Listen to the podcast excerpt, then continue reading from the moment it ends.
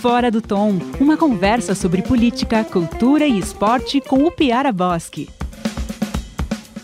Olá pessoal, mais uma vez começando Fora do Tom, nosso podcast. Eh, eu já perdi a conta de quantos são, acho que são 14. Lá está sempre na NC Total e no Spotify. Agora a gente vai ter uma, uma, uma página especial no Spotify, Fora do Tom. Se você procurar Fora do Tom Uh, no Spotify vai encontrar. Obviamente, se você já está ouvindo é porque você já encontrou, mas sempre fica é bom ressaltar. Estamos aqui mais uma vez com o time titular, Chico Lins, Mariana de Ávila, tudo bem? Tranquilidade total. Quinta-feira, gravando quinta-feira, um sol mais frio, bastante frio. A gente vai voltar para a polêmica do frio-calor, não, né? Eu, vou, eu, não, eu tô, eu tô tem, mais tem outras polêmicas. Não, mais não, não, pode ser, não pode ser as polêmicas do antes do programa. Até porque a gente não faz reprise do programa, né? Tudo Pois é, inédito. Então a é. gente pode retomar, mas tem que ter um ar Mas novo. é bonito. Tem que ter um gancho Na quinta-feira, com sol em Florianópolis, com frio é bonito. É É, e é raro, né? Porque geralmente o inverno em Florianópolis é, é- é chuva e vento. Então hoje está é, bonito. em julho, hoje nem principalmente em julho, né? Hoje nem eu Em reclamo. julho, que já começou, mas está um dia bonito hoje. Depois de alguns dias é, nublados. Eu queria expor para vocês o meu, a, minha, a minha angústia, a minha inquietação dessa semana, que é o seguinte: a gente está tão mal acostumado com operações da Polícia Federal, grandes temas, grandes discussões. E essa semana eu vim para cá, assim, mas o que, que eu vou falar de política com o Chico e com a Mariana hoje? Vocês podem me ajudar? E o Piara tá aqui, vocês não estão vendo, mas ele tá pálido.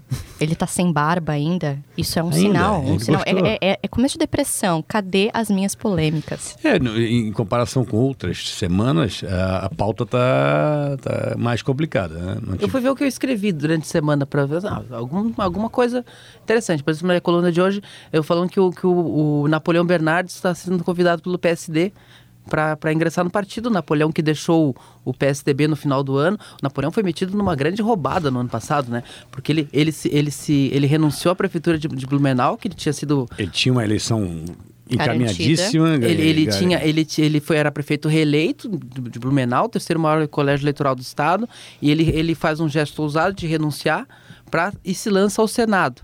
Aí, na hora das. Ele, o, o PSDB referenda isso, o Paulo Bauer é candidato a governador, a candidatura do Paulo Bauer estava sendo torpedeada, ele estava frágil politicamente, mas aí na hora das composições, Paulo Bauer desiste da candidatura e vai ao Senado de novo, e o Napoleão aceita ser vice na chapa do Mauro Mariani. Quando eles fecharam essa aliança, PSDB e MDB, ainda veio o PL de Jorginho Melo junto, a, a- a- a convicção no- no- entre eles era assim: com esses partidos e com essa aliança, a, a gente ganha a Tem eleição. segundo turno é, Mas certo e, acha, e vai brigar, né? E não O brigou. você acha que a Depois- ca- se a cabeça fosse o Napoleão e o Mauro Mariani tivesse como vice, a eleição podia ser um pouquinho diferente? Eu assim, eu acho que o, o- se Napoleão tivesse conseguido ser o plano original de ser candidato ao Senado, ele, ele era um candidato muito viável, porque ele, ele trazia um pouco da, da questão da renovação, tinha experiência e não, não- tá, tinha uma citação ele a Lava Jato, na Lava Jato no Odebrecht muito frágil, muito esquisita, mas eu acho que ele, ele tinha, ele tinha condições de brigar por essa vaga ah, nessa, nessa onda da renovação. Ah, se ele fosse candidato a governador, ele certamente era mais leve do, que a candidatura do, do Mariani. Porque ele tem uma imagem muito palatável, né? Tanto que ele era, um, ele era um vice que em alguns momentos começou até a aparecer mais do que o, do que o candidato a governador e em certo momento ele foi até escondido. Foi, foi, foi uma, foi uma situação meio, meio esquisita, assim. Ah, foi esquisita, principalmente para acomodar a, o, o Bauer, né? É, e, e- mas E, ficou, aliás, o Bauer não entrou. Não, e ficou, ficou, ficou ruim pro próprio Foi ruim PSDB. todo mundo, que o PSDB disse que os, as- os caciques do PSDB fizeram uma aliança com o MDB, alegando que não tinham, não tinham estrutura para ir sozinhos. E, e fizeram uma eleição muito ruim. Elegeram só dois deputados estaduais, um federal, diminuíram as bancadas. Até a gente está vendo as consequências É. agora do, do, do PSDB tentando se re, E aí eu lembro que- reestruturar e eu no lembro que Estado, no final- no final- de nome, né? É, no final do ano passado, o. Vai virar aqui SDB? Já que agora é só tirar o P e muda tudo? Não, tem, Lembra que tem- no final tem do ano uma- uma passado, mudança aí no final do não ano sei. passado, um, um- até diziam, tinha uma expectativa de que Napoleão assumisse o PSDB de Santa Catarina e, e no final ficou um arranjo que acabou ficando o Marco Tebaldi. Antes disso, o Napoleão saiu e depois se aproximou muito de Júlio Garcia, de Jorge Bornhausen, Raimundo Colombo quer muito ele no PSD, ele, vê- ele é, um, é um tipo de liderança muito parecida com a dele, eles de, em, torno- em termos de conciliador, eh, fácil de moderado.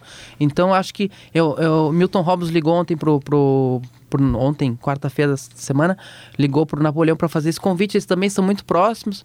Ah, o Napoleão contou uma história que eles se conheceram quando Napoleão era vereador em, em, em Blumenau, um ano antes de concorrer. E foi lá e, e, e foi a Rio do Sul conhecer o Milton Robbins na prefeitura. E ele não queria incomodar o Robbins, marcou com os secretários. Aí ele estava na calçada e o, o Robbins apareceu e disse: Ah, você quer conhecer? Eu te mostro. Então, e daí vem uma relação boa entre eles. Eu te mostro. É, tipo, a- Tá tudo a ver com o nosso papo de hoje. Mas então eu acho que vai se encaminhar. Mas essa história de mudança do PSDB de nome que é, é, é o Dória que está planejando isso. Mas é- é- acho que é uma mudança mais, mais profunda. O Dória quer caracterizar o PSDB como um partido de centro, centro, centro, que possa conversar com todos os- os Mas eu lados. tive, eu tive Daí falando- vai ser obrigatório que todo mundo use suéter, é isso? É, nesse, é, inclusive. nesse tema de, de política, eu até eu tive no Rio de Janeiro, eu falei para vocês, eu tive, sempre quando eu vou no Rio, eu falo com. Tem uma hora de, de, de sessão de história de- da política brasileira com o Hélio Fernandes. Né? E eu fui na casa dele e ele está em cadeira de rodas, 98 anos, mas uma lucidez impressionante. E ele estava falando sobre o panorama, do, inclusive do PSDB, é, dizendo que o Dória é, é, tá muito, é liso, que ele, já, ele, ele, ele apoia o Bolsonaro, mas não se mistura. Mas ele, tava, ele, ele me falou uma, uma coisa que eu não tinha percebido. Talvez vocês, vocês com mais atuação na política com mais percepção política podem estar. Ele disse que o Rodrigo Maia talvez seja hoje o maior candidato. Ele acha que a esquerda não ganha a ele- a próxima eleição, a esquerda está fora. Vai melhorar um pouquinho, mas é, a- as próprias. é, a, a falta de uma união, de um nome de consenso, o que seja, a esquerda ainda não vai vencer essa próxima eleição. E que o Rodrigo Maia é um fortíssimo candidato de uma direita que não é essa que está aí. De uma, Eu acho- de uma direita que não é essa O truculenta. Rodrigo essa- Maia é- tem, essa tem em excesso um atributo político que funcionava bem com Colombo antigamente, mas ele tem em excesso. Bochechas. Eu acho que ninguém se elege com aquelas bochechas. Mas Eu acho que ele é um- eu, ele eu é não tinha percebido. O, cara, o, o, o, o Hélio tem 98 anos, mas tem uma. Estética da ele vitória, com o contando, Piara ele contando as histórias dele com Carlos Lacerda, com Juscelino Kubitschek. E aí eu até perguntei assim, mas como é que consegue eh, ver essa política hoje? Ele Assim, olha, é difícil realmente, porque a política que está aqui hoje no Brasil é uma coisa é, é um pouco é, é, fora do tom. E esse nhenhenhé de Twitter talvez vai gastar a imagem dele também, né? Sim, É, mas, mas só que é o seguinte. Você vê que os bolsonaristas Ele eles, acha- eles, ele- ele eles acha que a direita- no, a no dire- Rodrigo Maia. Ele acha que a direita tosca não ganha. Mas o, o próximo, ou, ou o Bolsonaro não se elege, ele acha que vai, ser, vai se eleger ou o Bodória ou o Rodrigo Maia. Assim, o Dória tá constru... o Dória e Maia eles constroem esse, essa, essa raia de, um, de uma centro, ce- uma centro-direita ah, que seja ah, um, pouco, um pouco menos radical, ah, menos Olavete, menos tosca. e menos menos eu, eu gosto de falar tosca. bom. essa Isso palavra, é, é minha, contigo, é uma característica minha. Então, eles estão construindo essa raia. Os bolsonaristas já perceberam, tanto que tu pode perceber que, que entre, os, entre os bolsonaristas é muito forte a crítica ao Dória e é muito forte, muito forte mesmo a crítica ao Rodrigo Maia. A gente vê assim... O, Uhum. A velha política, é, falando da velha política. Exatamente. É, O Centrão, o Congresso, toda essa, essa confrontação, essas, essas, as- ah, quando eles vão para a rua, eles ah, confrontam o Rodrigo Maia com muita força. E vem com o Rodrigo Maia como o, o símbolo da velha política. E eles, e eles vão, e eles vão tentar colocar nisso. O, o, o Rodrigo Maia, eu não vejo ele como uma pessoa que, que consiga ser o puxador de votos. A pessoa que vai botar a cara na frente. O, o Dória, ele tem, ele tem uma estampa mais de candidato, digamos assim. Sim, sim, sim. E o, o- mas eu vejo o Rodrigo Maia como um possível vice. Como um possível vice. E esse, e, e esse, e esse caminho, assim, da pessoa que, que controla o parlamento e chega e, e- e se credencia, embora não tenha votos, se credencia pela sua hábil articulação a ser o vice-presidente da República, a gente já viu isso antes. né? A gente já viu esse filme com Michel Temer. Cuidado, Dória. Mas, Mas eu acho que o Dória tem um grande problema, cara, que é o Nordeste. O Dória, é, se o Bolsonaro teve problema no Nordeste, o Alckmin teve problema no Nordeste, o Aécio teve problema no Nordeste, eu acho que o Dória vai ter muito mais. Por mais que ele diga que o pai dele é, sei lá, cearense, não sei o quê. E ele bota chapéuzinho É, também, não, ele né? vai, vai botar. Se vista é. de faxineiro. Mas eu acho, eu acho é, que o Dória vai ter muita dificuldade é, no O- o- Nordeste. E mas o você- Nordeste é um reduto, é, é, politicamente falando, é um reduto diferente de. O Nordeste ele é muito diferente, mas ele, tá- ele vai estar mais sujeito a uma pulverização, eu acho, na próxima eleição. Talvez tenha candidato daquela região, Flávio Dino quer ser candidato, governador do, Mar- Flávio do Dino, Maranhão, governador do Maranhão. é do PCdoB. Mas assim, tem uma coisa que, que a gente tem que levar em conta do, do o Nordeste hoje a gente olha como uma- um, um eleitorado cativo da esquerda. um ele- O Nordeste também já foi o último reduto do PFL na época que o Lula estava crescendo. Sim. O, o, o, o, o Nordeste elegeu o Fernando Henrique Cardoso e reelegeu o Fernando Henrique Cardoso com força. Porque, assim, é sempre aquela questão. não é só o eleitorado do Nordeste, o eleitorado do Brasil inteiro, talvez o eleitorado do mundo inteiro, todo mundo vota com a economia. Se as coisas estão indo bem, as pessoas mantêm quem está. Se as coisas estão ruins, elas trocam. E assim, o Nordeste foi o que sentiu ma mais os efeitos Da- da- das políticas dos governos de esquerda, do das é. políticas sociais do governo Lula, onde teve mais redução de desigualdade. Então, ah, não, não digo redução de desigualdade, mas quem estava muito abaixo conseguiu Sim. ter um crescimento, conseguiu mudar, melhorar um Conseguiu pouco sua ser vida. visto, né? Então é lá, é o último reduto eh, eh, dessa gratidão, digamos assim. Ah, o, o Sul foi o primeiro a, a- a sentir os efeitos contrários, eh, uma cla- classe média que empobreceu. Uma ameaça, a classe média se sentiu um pouco ameaçada. E sempre vai ser um debate das políticas existencialistas versus as políticas estruturantes, né? Então, ah, vai depender de que momento, como o Piara disse, que a economia tá, para ver o que, que as pessoas vão querer. Se, se der, uma, o- se der, uma, se der o- uma coisa, eh, a gente está aqui discutindo a, a eleição de 2022.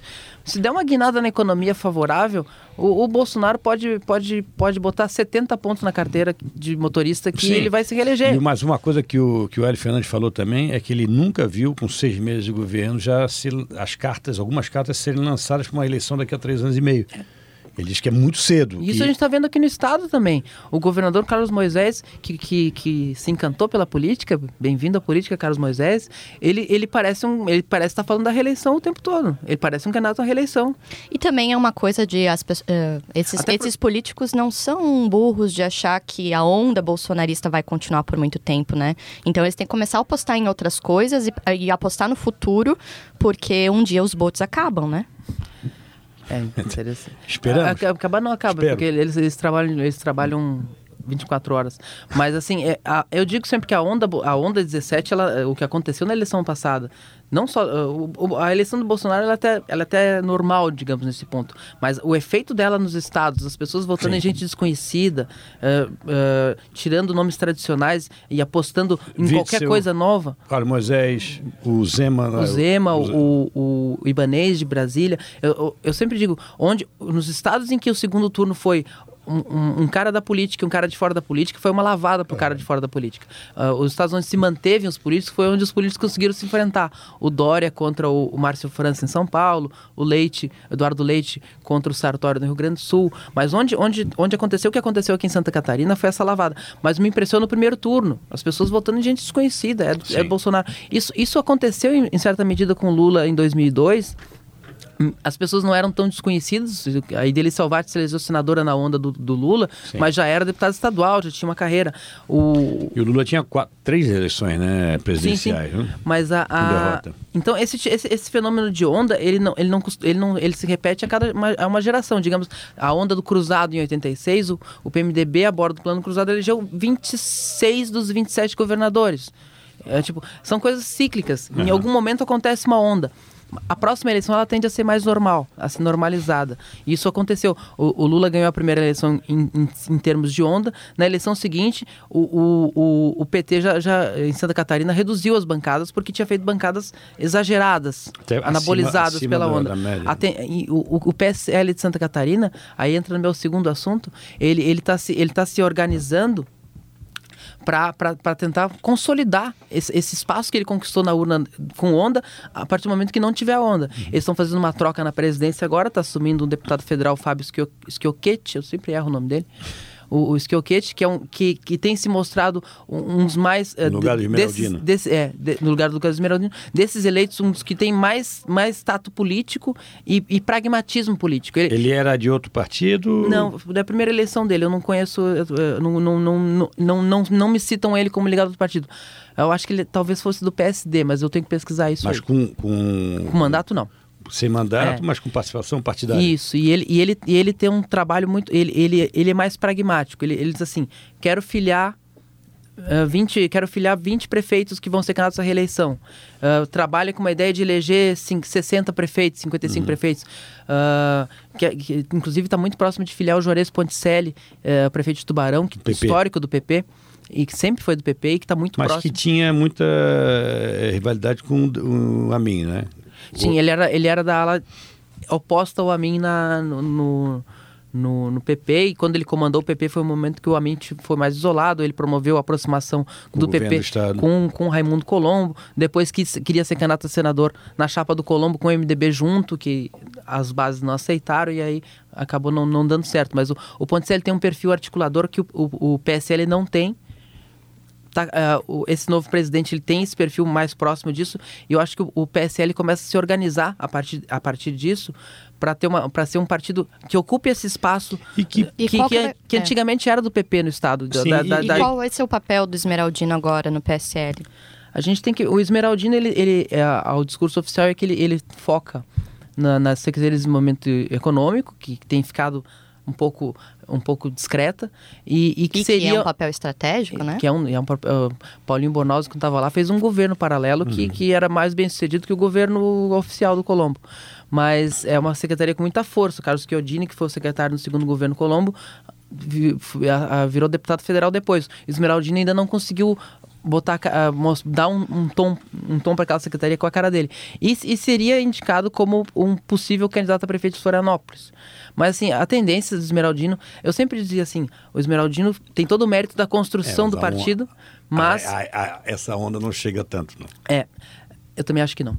Mas assim, ele tem todo o mérito da construção do partido quando o partido não existia. Ele criou essa chapa, ele, ele trouxe essa chapa. Foi pras ruas, subiu em cima de carro de som, Faltou- levantou a mão de governador que ninguém conhecia. Faltou 20 mil votos para ele ser senador, ele fez mais de um milhão de votos, mas quem comanda a partida é quem tem mandato. No momento em que, em que os donos de mandato se organizaram, o Esmeraldino foi ficando pequeno e aí é muito difícil de, de, de, de manter, porque ah, essa, a própria... as- Até ah, porque ele não tem uma ascendência sobre os Exato. outros, assim, né? Não- Nem, nem, nem só de- por causa do mandato, eu Mas acho que até liderança. mesmo politicamente É. falando. Sim, ele era um vereador de Tubarão, né? O, o, o Skillet lá em, lá em Brasília, próximo da cúpula nacional. Fala sem medo, tá? Eu quis. É, Fala sem medo. Depois ele vai te Eu corrigir. nem sei quem é, mas é. é por aí. E ele, e ele, ele, ele construiu essa, essa, essa questão com o presidente nacional, Luciano Bivar. A proximidade ela é muito forte. Aqui em Santa Catarina, o Carlos Moisés tomou as rédeas dessa construção, tanto que ah, o, o deputado federal Daniel Freitas de Criciúma não queria ser candidato a prefeito, foi convencido a ser, porque o Clédio Salvaro, prefeito de Criciúma, foi um dos primeiros a confrontar o Carlos Moisés. O Carlos Moisés falou assim, ah, então vamos ter um candidato forte lá. Então... ah, o PSL vai se estruturando, vai ficando com uma cara e uma cara de partido, de partido, uma cara muito próxima do que era o, o PP, com essa raia, essa raia conservadora do, do, do estado, e eles estão trabalhando num sentido interessante, assim, digamos assim. É porque o PMDB, eu acho que o, o antigo PMDB, que hoje voltou a ser MDB, ele tem uma, uma estrutura partidária em Santa Catarina, acho que nenhum outro partido tem. É, né? todos, ele está em todos os 295 municípios. É, então, e ele, e, e ele né, tomou uma porradinha boa nas eleições, tal, tal, mas eu acho que ele volta. Né? Eu, eu, a, mi- a minha dúvida, e é- e é uma pergunta que eu te faço, é, é, o- é o PSD, né, que tipo, Merizio ameaçou não sair mais. Saiu.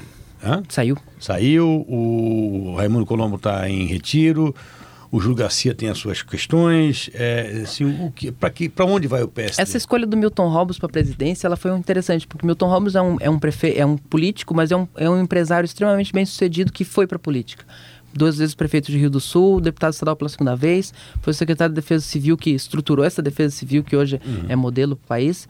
Ele, ele, ele é um perfil interessante porque ele é novo ele tem, ele tem, e tem ambição política. Ele, de- de- dando a presidência para ele, dá, uma, dá um tom de que, o que, que eles querem. O que Ele que, não tem mandato hoje, ele, ele é deputado estadual. deputado estadual. E ele e, a- e o que, que eles fizeram? Na executiva do partido, eles, eles tiraram aquele monte de deputado e botaram os prefeitos. E, e a primeira reunião ele já falou assim que ele quer ele quer ele quer estar mais próximo da base. As decisões na época do Merizio eram muito de cúpula. Uhum. O Merizio decidia e, e- e implantava-se.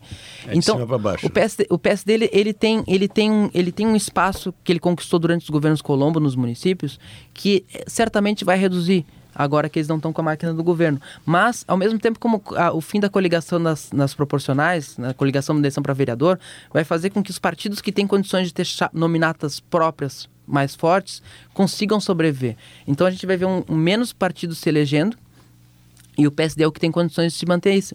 É, ao mesmo tempo, ele tem menos desgaste nacional do que o MDB e o, e o PSDB tem. Sim. Ele é um partido mais, ah, por mais que Gilberto Kassab não seja uma figura controversa, ah, ninguém sabe quem é o Gilberto Kassab. Então, assim, as pessoas sabem quem é o Renan, as pessoas sabem Quem é o quem, Maia. quem é o Maia, quem é o Aécio, mas o, o, o, Kassab é uma figura de bastidores.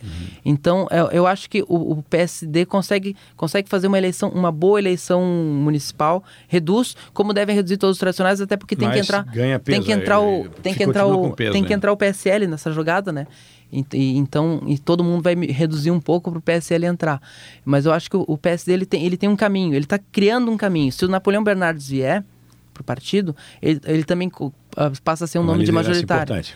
Então, acho que tem. é, eu vejo eu vejo o caminho para o PSD e, e continuar com, com, com importância no Estado. Ah, eu acho que o PSDB vai sofrer mais. Muito bem, gente. Para quem, não- pra quem não tinha pauta. não hein? tinha nada, o Piara É, chegou aqui aqui, deu mudou, mudou a lição de feição dele, da alegria. estadual. Na hora que o jogo começa, a gente É vê gol. as coisas acontecendo. É só gol. É tipo o Brasil e a Argentina, que nem o Brasil nem a Argentina estavam jogando muito bem, fizeram o melhor jogo dos dois no campeonato. Tá, o Piara tá Já falando mudamos- o jogo já mudamos- já começa, é mudamos porque de- é a vez de- do de Chico. assunto? Então vamos lá. Vai, Chico, Porque- começou porque- o É, jogo. porque a pauta, na verdade, a nossa pauta era justamente o que a gente vem acompanhando nas últimas semanas de programa, que é o Campeonato Mundial Feminino, que a final vai ser uma das favoritíssimas, talvez a grande favorita, Estados Unidos, e uma surpresa. Nós somos todos Holanda, né? É. Ló, eu vou torcer pela Holanda, assim, porque eu acho sempre. E a Holanda que teve um. Eu sou fã do futebol holandês por tudo que ele, é, ele representou na, na história de mudança de, de, de maneira de jogar. Na época lá dos anos 70, Rino Michel, que foi o treinador da, do Ajax e da seleção holandesa, depois levou o Cruyff levou essa, essa, essa maneira de jogar para o Barcelona, maneira que o Barcelona adota até hoje. Né? O Guardiola foi uma melhora do, do, do, do Cruyff, que já tinha sido uma melhora do Rino Michel. Então a Holanda vai ser uma das finalistas. Eliminou ontem num gol na prorrogação. Tem algo, tem algo desse, dessa- da- desse estilo que a gente conhece da Holanda no masculino, no feminino também?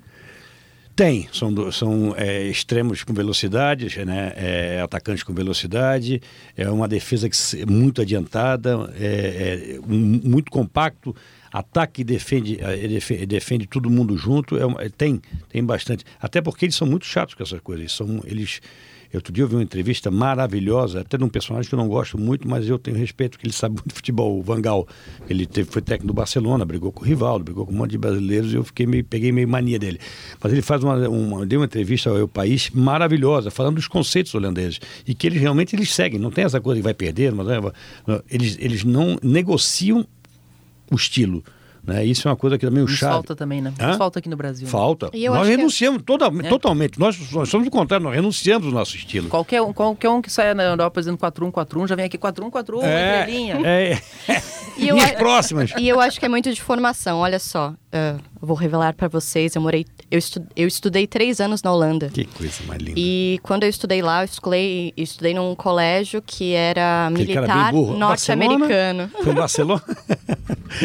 Qual cidade? E é uma cidade chamada Brunson, que é, pré- é próximo da Alemanha. Eu morei na Alemanha, mas eu estudei num colégio militar americano na Holanda. Mas dentro desse colégio se aplicava muito ah, o estudo holandês, o o método de estudo dos holandeses. E o time de gurias de futebol era muito forte.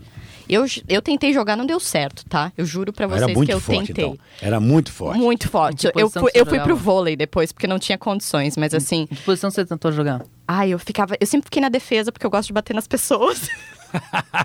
Eu gosto, eu gosto de, de extravasar minha raiva. Era bem isso, era só pra extravasar a raiva. Mas, ah, mas, é, mas é uma coisa muito cultural mesmo. É assim, As cultural. meninas jogam e jogam muito. Não, e, e, e ontem eu, eu- eu vi o segundo tempo para frente, até a prorrogação. É, a Suécia tem mais time, inclusive, mas só que o estilo de, de jogo, a coragem do- das meninas da, da Holanda levaram ela- elas para a final. Então acho que vai ser um, um jogo bonito. Acho que os Estados Unidos é favorito, mas eu torcerei pela Holanda por tudo que a gente falou, por tudo que eu acho que a Holanda representa. E seria uma coisa é, curiosa, porque a Holanda masculina já teve vários timaços e nunca foi campeã. Sempre vice, né? É, vice em 74. 78. Contra, 78 contra a Argentina naquela. E contra a Espanha. E contra, a toda Espanha, em 2010, né? Que, mas já era um time não tão forte como aqueles do- da É. década de 70, mas sim, um time com o Snyder, um E time pensa com... aquele, aquele time que o Brasil tirou na semifinal, aquele time de 98, que tinha o Bergkamp.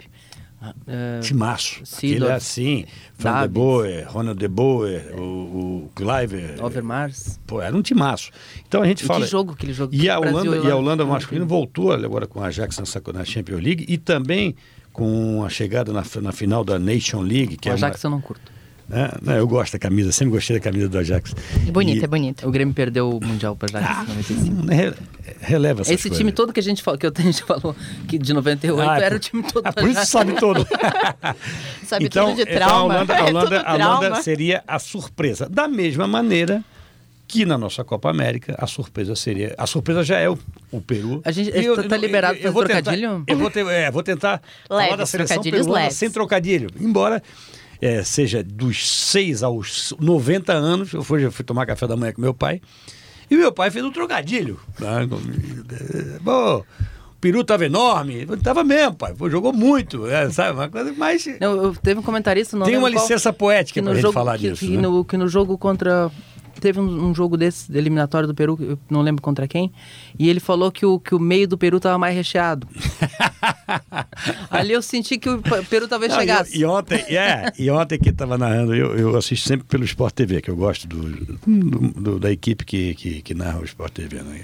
Equipe de narradores e comentaristas. E aí estava o Milton Leite, que é muito engraçado, né? E ele, de vez em quando, ele, ele, ele jogava para o comentarista, umas vezes, tá aí, o Peru tá bem, o Peru tá, tá- tá- sabe? E é, e, é, e é engraçado, mas, quer dizer, também a gente não pode passar do ponto, né? Tem que dizer, hoje, daqui a pouco eu vou, fazer o programa com o Paulo Branco, ele vai, vai falar 200 mil, mil trocadilhos. Mas o Peru Tá, jogou muito bem. É uma ficção. Que, uma... que Peru que a gente vai pegar na final?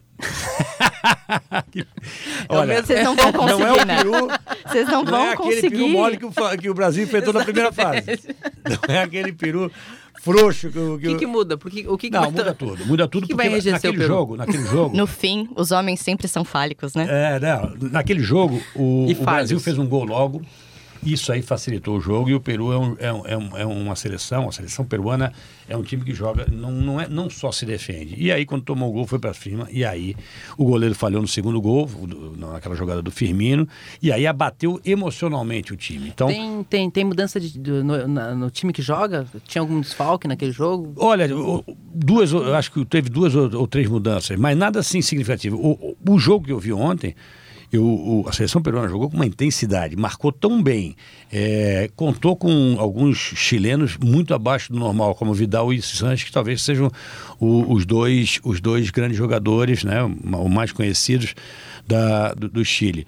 E, e eu pensei assim, não, o, o Peru não vai aguentar essa intensidade toda até o final Olha da, lá, olha lá, olha lá. é, até o final da, do jogo, entende? Mas olha, foi até o final pressão, sabe? Então foi, Mariana foi não aguenta mais. é, e foi, não, foi merecido, jogou os, os 90 minutos, fez o terceiro gol, e aí no último minuto o Chile teve a oportunidade de um pênalti, o Vargas, teu ex-jogador do, do Grêmio, o Vargas, foi dar uma cavadinha no pênalti, aí o goleiro, para desmoralização do atacante, o goleiro do, do, do, do, do Peru, que tinha ido muito mal contra o Brasil, mas que ontem foi o melhor jogador em campo, pegou com uma mão, ele pegou com uma mão. O, o Vargas, Pegou- o Vargas ontem foi o Vargas que jogou no Grêmio, porque ele, ele passou com uma expectativa enorme e não jogou É. nada. Na verdade, o o Vargas ele é conhecido como jogar bem na sua seleção e não jogar bem nos clubes onde passa. Diferente do Messi, por exemplo, que joga muito, ou ele é o- um jogador estratosférico no Barcelona.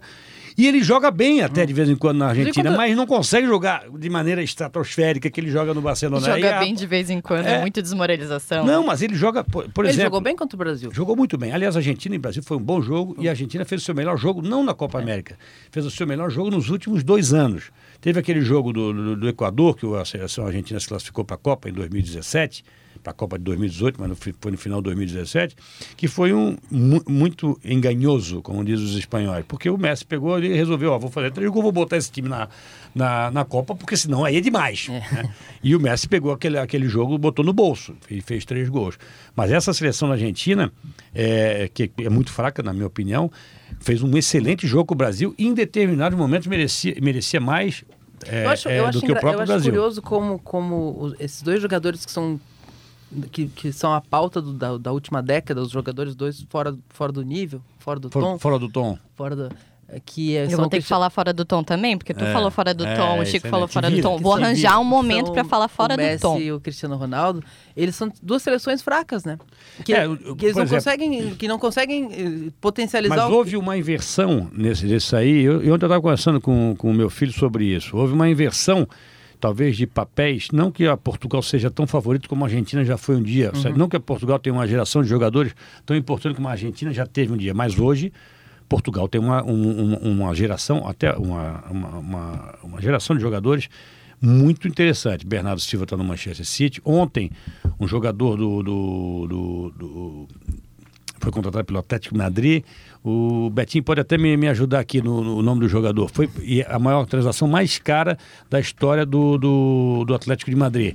É, João, alguma coisa. Já- Eu já pego quando- enquanto a Mariana vai, vai, vai falar do, de Ah, cultura.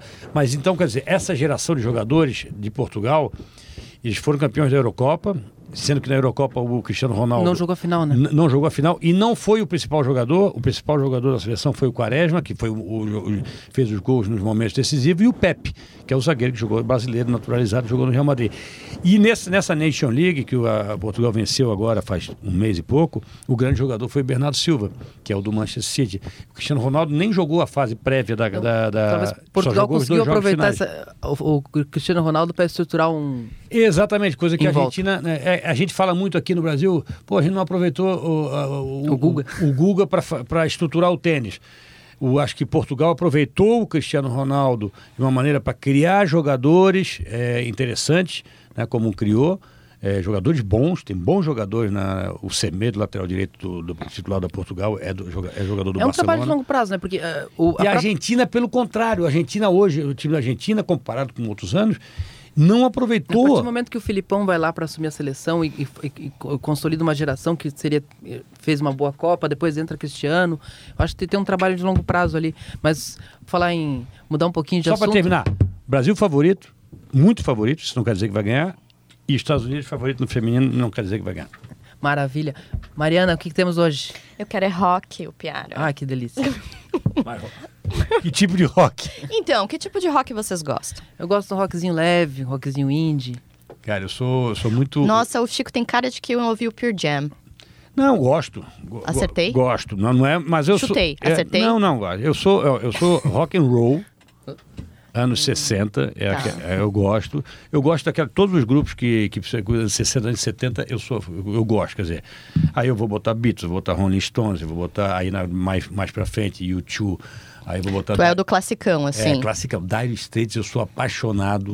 Eu tenho sempre na minha playlist Dire Straits, tem algumas músicas lá que eu falo assim, um dia eu vou tocar esse solo na guitarra. Logicamente, eu nunca vou tocar aquele solo na guitarra. Então eu vou dizer pra vocês que vocês dois podem ser contemplados pela Semana de Rock Catarinense. Mas vem cá, vocês vão me levar, porque eu já, já falei com a Cris, com a minha mulher, e disse, olha, nós vamos sair pela noite com Mariana e com, e com o Piara. Vamos, vamos levar. Até porque, assim, ó, tem muita programação. Terça-feira começou. Depois nós vamos oferecer esse passeio para os nossos ouvintes. Vamos, vamos, sortear. Uma boa. um passeio de Um graça. passeio fora do tom. Verdade. Sétima semana do Rock Catarinense começou na terça-feira. E adivinha, não tem sete dias a sétima semana do Rock Catarinense, ela tem um mês. Na Grande Florianópolis são duas semanas, começou na terça, vai até domingo que vem, porque ela foi criada para valorizar o dia do rock, que é o dia 13. Só que daí a galera foi vendo que tinha muita gente, muito nome de rock de vários gêneros, ah, com que estavam crescendo dentro do estado e que não tinham espaço de visibilidade e foi englobando e não deu para ficar uma semana só. Então eu sempre eu sempre fico exp- explicando, ó, é um festival da sétima semana de rock catarinense. E dessa vez sempre foi na Grande Florianópolis, eles conseguiram subir para Lages, ah, também tem no Vale do Itajaí, tem no sul do estado, algumas ações pontuais com, com roqueiros por lá. O que, que você vai. O que, que você recomenda? Onde é que você vai? Eu separei quatro dias para falar com vocês, mostrar para vocês e sobre gêneros diferentes que a gente pode conversar. Deixa eu abrir aqui. Primeiro, neste sábado, para quem gosta de metal e de stoner rock, daí você vai falar: o que que é stoner rock, Mariana? Vocês já ouviram Queens of the Stone Age? Sim. Isso é stoner rock. Tem, uma, tem um trio aqui que é muito É aquelas- interessante. a música que tem tanta testosterona, mas tanta testosterona que tu ouve e começa a nascer uns cabelos no peito. O pior, eu não quero ver isso acontecendo. Boa, boa, boa, boa. Essa cena meio que deixou a minha cabeça, vamos dizer, poluída. Mas o Stoner Rock tem uma banda de Stoner Rock interessante, se chama Menage, que são Já ouvi, que é bacana. muito legal. Eu acho que a gente já viu no Talhezinho, né? Um talezinho, sim. Tá, eh, eles estão com uma formação nova e a menina que entrou, a baixista que entrou, a Machu Petit, é do Petit Mort. E é uma argentina que toca muito, a guria, a guria é muito boa. E essa banda é bem, bem legal de ver e é aquela festa que você vai pra, pra dançar, pra se rasgar. Onde é que vai ser? Isso daí vai ser no Lambreta, que é uma casa de shows aqui de, de Floripa também. No mesmo dia vai ter uma outra banda que se chama Seven Days of on Earth. Olha que chique eu falando inglês Isso. pra Fala de novo, vocês. ficou bonitinho. Seven Seven Days Days on Earth. On Earth. Earth and... Eles estão fazendo bullying comigo. Ah, Suma. suma. Seven Days on Earth é mais, pro, é mais voltado pro grunge, então assim, eu, eu brinquei com o Chico se ele gostava de Pure Jam, porque quem gosta de Pure Jam vai gostar dessa banda. E tem vários caras que são de outras, outras vertentes do rock, então também é legal. E Soma é pesadaço, assim. Então, esse, esse sábado vai ser, vai ser voltado mais para quem gosta da, de um tranco no rock. Depois a gente tem. Pressão, intensidade, como a gente falava do Peru. Isso. Gente, esses meninos não conseguem largar o Peru. Eu não sei o que fazer A aqui. testosterona aí já surgindo no, no peito do, do Piara. Uh, Vamos largar a testosterona e vamos para o jazzinho na segunda-feira. Segunda-feira tem uma guria que eu não conhecia, gostei muito do som, chamada Kia Sajo. Ela tem um álbum chamado Mutar e é uma coisa mais mais para MPB, mais o rockzinho leve que tu curte, o Piara, e mais assim uma coisa que puxa mais para Dandara Manuela, que puxa mais para um, um momento um momento tranquilo. O show dela é com três violões, então eu acho que vai ser uma coisa interessante também. Isso aqui é para uma pegada mais intimista. Outro dia que eu acho legal, quinta-feira, lá no Célula, que também é uma casa que o Chico conhece. Aquela que eu fui, né? Isso aí. Isso ali no, no João Paulo. Tem uma banda de amigos, o Piara Superbug. Ah, uma banda dos amigos nossos. Fale sobre Superbug. Superbug é, um, é aquela coisa. Como é, como é que chamava aquela, aquele, aquele tipo. É, é um- uma coisa indie rock anos 90, indie rock raiz, né? Não essa coisa strokes. é- Exato. É, indie rock pavement, no- anos 90. Isso, quem assim. gosta de pavement, quem gosta É de. que eu aprendo com vocês aqui, um- um- uns, uns termos aqui, eu tô aprendendo. Depois eu vou, vou no Google, tudo Como é é? buscar. Quem gosta de Sonic Youth, Isso, isso, essa linha assim. vai curtir, que tem o Quem gosta do, do, do guitarrista toca- tocando olhando pro chão. Fábio Bianchini, que é jornalista também cultural, que faz parte dessa banda, então é, é, é garantido também de uma festa legal. E tem uma outra banda que vai acompanhar eles, além do Cigar Kills, que eu também não, não conheço, mas tem uma outra que me chamou a atenção, eu tava ouvindo a playlist, inclusive tem no Spotify a playlist dessa semana do rock catarinense, que tá bem legal para você dar um, um geralzão no, no que, que tem de produção na, na cidade. Esse, esse grupo, eu vou falar em inglês de novo, Piara. Anda. Taunting Glaciers. Isso, cara. Outro nível, né? Internacional. É. Estudou, hein? Estudou na Holanda, na né? Holanda pô. Bateu nas holandesas. Teve vontade de bater nos holandeses, mas não bateu. O Taunting Glaciers é uma, uma banda bem de indie rock, o som é bem massa, bem interessante de ouvir, também leve e eles estão com um disco novo, acho que vale a pena conhecer também. E para encerrar a semana do rock, o show também no Célula com uma banda que eu estou com muita saudade e eu espero que seja um show, showzaço, que se chama Cassim e Barbária. Nossa, quanto tempo que eu não ouço Cassim Barbalho. Desde 2015 eles não vão para os palcos. O- a galera da Semana do Rock Catarinense conseguiu recuperá-los das cinzas. Que Cassiano é um puta do músico, que mora na cidade, é curitibano. É professor também, e ele fica lá enfurnado e não fica produzindo pra gente. E eu gosto muito de ouvir as bandas que ele toca. Eu, eu conheço pelo menos mais duas bandas que, o- que o Cassiano já tocou, e sempre assim, é, o, ah, onde ele bota o dedo ali, produz uma música muito Onde é legal. nasceu Cassim Bar- e Barbária? Também no Célula. É, é a, a formação original? Não sei, não sei direito. Sei que Cassiano tá e sei que tem mais duas pessoas, mas eu não, não, não, não sei se é a formação original. E tem uma outra banda que é nova e que é legal também de conhecer, que chama Carolino. Que é um, um guri que ele é mineiro. Tá na mesma banda ah, os irmãos Munhoz, que fazem um som pesado também, mas nessa banda eles estão com a pegada do guri mineiro, que é mais pra MPB. E o Chico dos Escrotes. Então também é uma super banda pra Escrotos lançar acabou, esse né? cara. É, Escoros acabou, coisa triste. Mas é uma banda de, de jazz psicodélico da que já cidade. se escutamos muito, né, o Piara? Exatamente. Tua área. É, Um pouquinho, um pouquinho. Assim, eu, curioso, curioso. Tem um dia que vai ter um debate interessante entre jornalistas, né? Que no caso é hoje, não é? É hoje? É. Hoje é quinta-feira? Hoje é que tá- quinta-feira. Tá, o Marquinhos Espíndola. Olá, que- hoje é quinta-feira, dia de Tomate fora tá do lá? tom. Pronto, falei meu fora do tom. Tomate eu acho que não. Mas o, o, o- vem o Rubens Herbst lá de, de- do AN, de- que era ex Que também entende muito de música. Uma grande que eu trabalhei com ele também. Marquinhos, não lembro exatamente quem mais estava nessa discussão. Essa semana do rock ela é sempre muito bacana, porque ela sempre. a- É uma além de- troca, Além assim. das músicas, É. ela faz um debate tenho- sobre o rock, né? é, Mais, eu- mais uma é, demonstração da minha idade, né? É, que eu conheço o, o rock dos anos 80 em Florianópolis, né?